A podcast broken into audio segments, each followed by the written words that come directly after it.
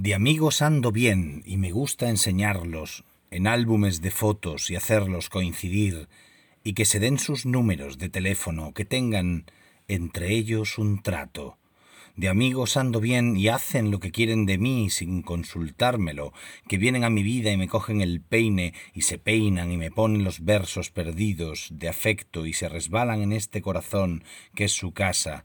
De amigos ando bien, si no yo, ¿de qué iba a dármelas? ¿De qué? Si ellos suelen mostrarme a las visitas y hacerme coincidir con sus otros amigos y andan ocupados en mí, en si me peino, en si estoy o no cómodo, si salgo en mangas de cariño, o si llevo o no el cuello rozado de quererlos. De amigos ando bien, y me noto importante, tal vez algo más gordo, de ser feliz. Por eso me quedan las camisas estrechas y me sale un brillo en la mirada, solo porque de amigos ando bien, sino vedme sentado a dos asientos o intentando alcanzarles la luna, que me son leales y culpables de todo, de peinarme así, como más guapo, y perderme en mis versos e irme de teléfonos y fotos y visitas y dármelas de qué, no sé, culpables, ellos, mis amigos, en serio. Bienvenidos a Radio Beades, eso ha sido de Amigos Ando Bien, de Carmelo Guillén Acosta, quizá el poema más conocido y más recitado en público de Carmelo Guillén Acosta, poeta que nació en el año 1955 y que es catedrático de lengua castellana y literatura de enseñanza secundaria y que es director de la colección Adonais de poesía. Eh, estoy manejando su poesía revisada completa, publicada en la colección de poesía Númenor que bueno que lleva la cifra, la, fecha 1977-2007. Hubo una primera que acababa en el año 96 y luego se publicó esta otra y luego ha seguido publicando. Eh, tiene una obra extensa, entonces es difícil seleccionar solo unos cuantos poemas, pero así lo he hecho. Voy a, voy a no ir comentando en qué libro está cada poema para no restarle fluidez a la lectura. Es un poco atrevido, para mí es un poco, un poco eh, un poco difícil hacer un Radio Beades recitando poesía de Carmelo Guillén Acosta, porque si alguno de ustedes lo ha escuchado recitar en, eh, en vivo, es uno de los, de los poetas que mejor recita sus propios versos.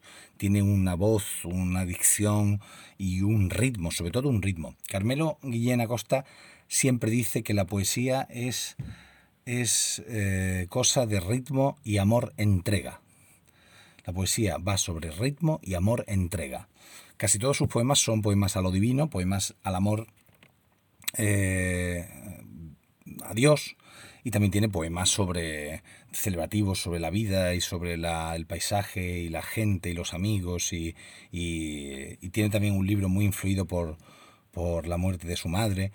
Eh, estos poemas que recitado, este poema que he recitado es un poema Mm, yo creo que, que Carmelo Guillén Acosta es el poeta que mayor influencia tiene de la poesía de Claudio Rodríguez. O sea, revisándolo me doy cuenta de hasta qué punto hay ese, más que por temas o por tonos, es el ritmo, es el ritmo que, que impulsa el poema, que lo lleva desde su comienzo hasta su final sin, sin rellanos, sin, sin entresuelos, sin paradas, sin, sin periodo, sino que es todo un, comenzar como, como, si comienza una bulería y sigue hasta que termina con un ritmo eh, sostenido que no se hace machacón, porque es un genio del encabalgamiento y de, y de, la, y de la prosodia rítmica mm, que a veces suena, eh, recuerda al flamenco y al zapateo. Este poema, no obstante, pese a todo lo que he dicho, es de su libro En vez del existir, que dije que no lo iba a decir, pero lo digo porque es el, primer, el primero cronológicamente de los que recito, y tiene menos de todo esto que he dicho, porque su primer libro tiene bastante menos de todo esto que he dicho. Es un libro más grave y más existencialista y más, y más tremendo. Raíz inaccesible. Porque solo te afirmo como una pregunta que le hiciera a mi cuerpo al cerrar la ventana.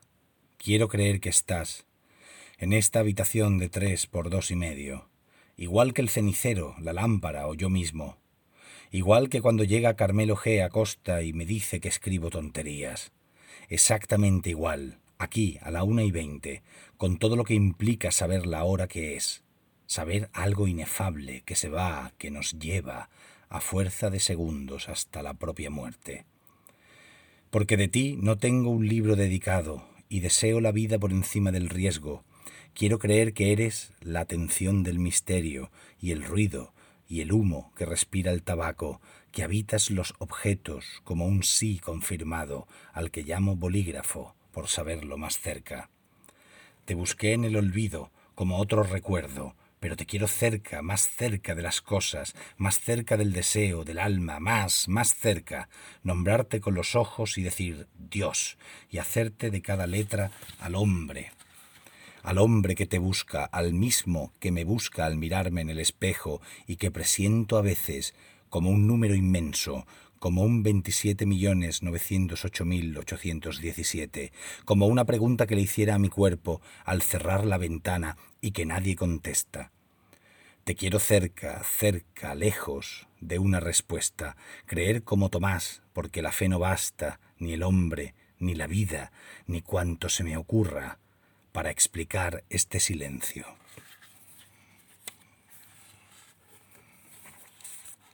A continuación un poema, eh, son poemas sin títulos, pero se les ha titulado con el primer verso, Bien que se oye la música lejana, lejanísima. Bien que se oye la música lejana, lejanísima, tal vez callada, en fin, pero que invade de paz el alma. Escucha, escucha, suena igual que si pudiera hacerse con la noche. Por el aire o no, por esos astros tal vez. Escucha, suena exactísima, es la tuya, libérrima, que viene del corazón, tu música. Tu música, me digo, sigilosa, a dárseme.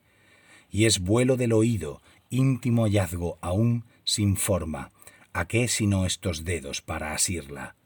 ¿A qué sino este rojo que ha prendido de luz, de llama ardida mis entrañas? ¿A qué si no vendría? Dime, dime, es ella, escucha. Oye cómo es el pulso del amor, cómo es un pecho latiendo acompasado al calor de su amante. Hay mucha presencia de, San Juan de la Cruz en la poesía de Carmelo Guillén, el ir de vuelo, el, el ritmo, la sintaxis del cántico espiritual, la encuentro mucho en muchos de los versos de Carmelo Guillén Acosta y, y como pueden ustedes comprobar, la música.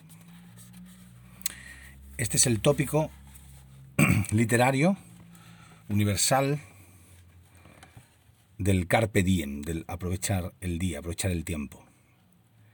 Pero dándole una vuelta, convirtiéndolo en voz de Carmelo Guillén Acosta. Por mucho que las rosas anden inaguantables y el aire venga a verme de mal humor, insisto en mirar a la vida con agrado. Ella sabe. Me ha visto muchas veces quedarme boquiabierto y sabe que disfruto yéndome a recibirla.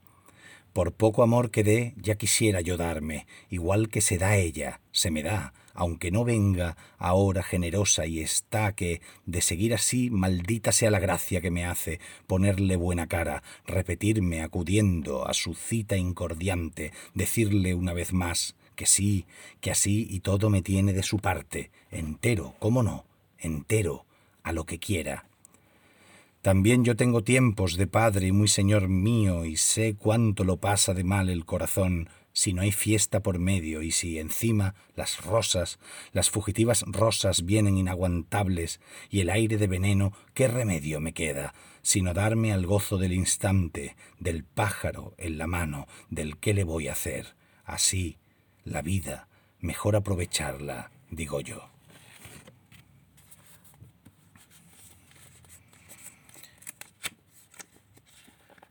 Y por último,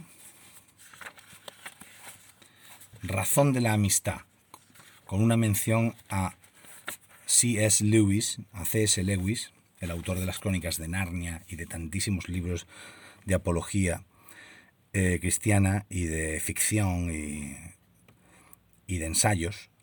Y la verdad es que la idea que Lewis da sobre la amistad, sobre qué es específicamente la amistad a diferencia del amor, eh, de enamorado o del afecto, eh, está perfectamente explicado en este poema, convertido en poesía.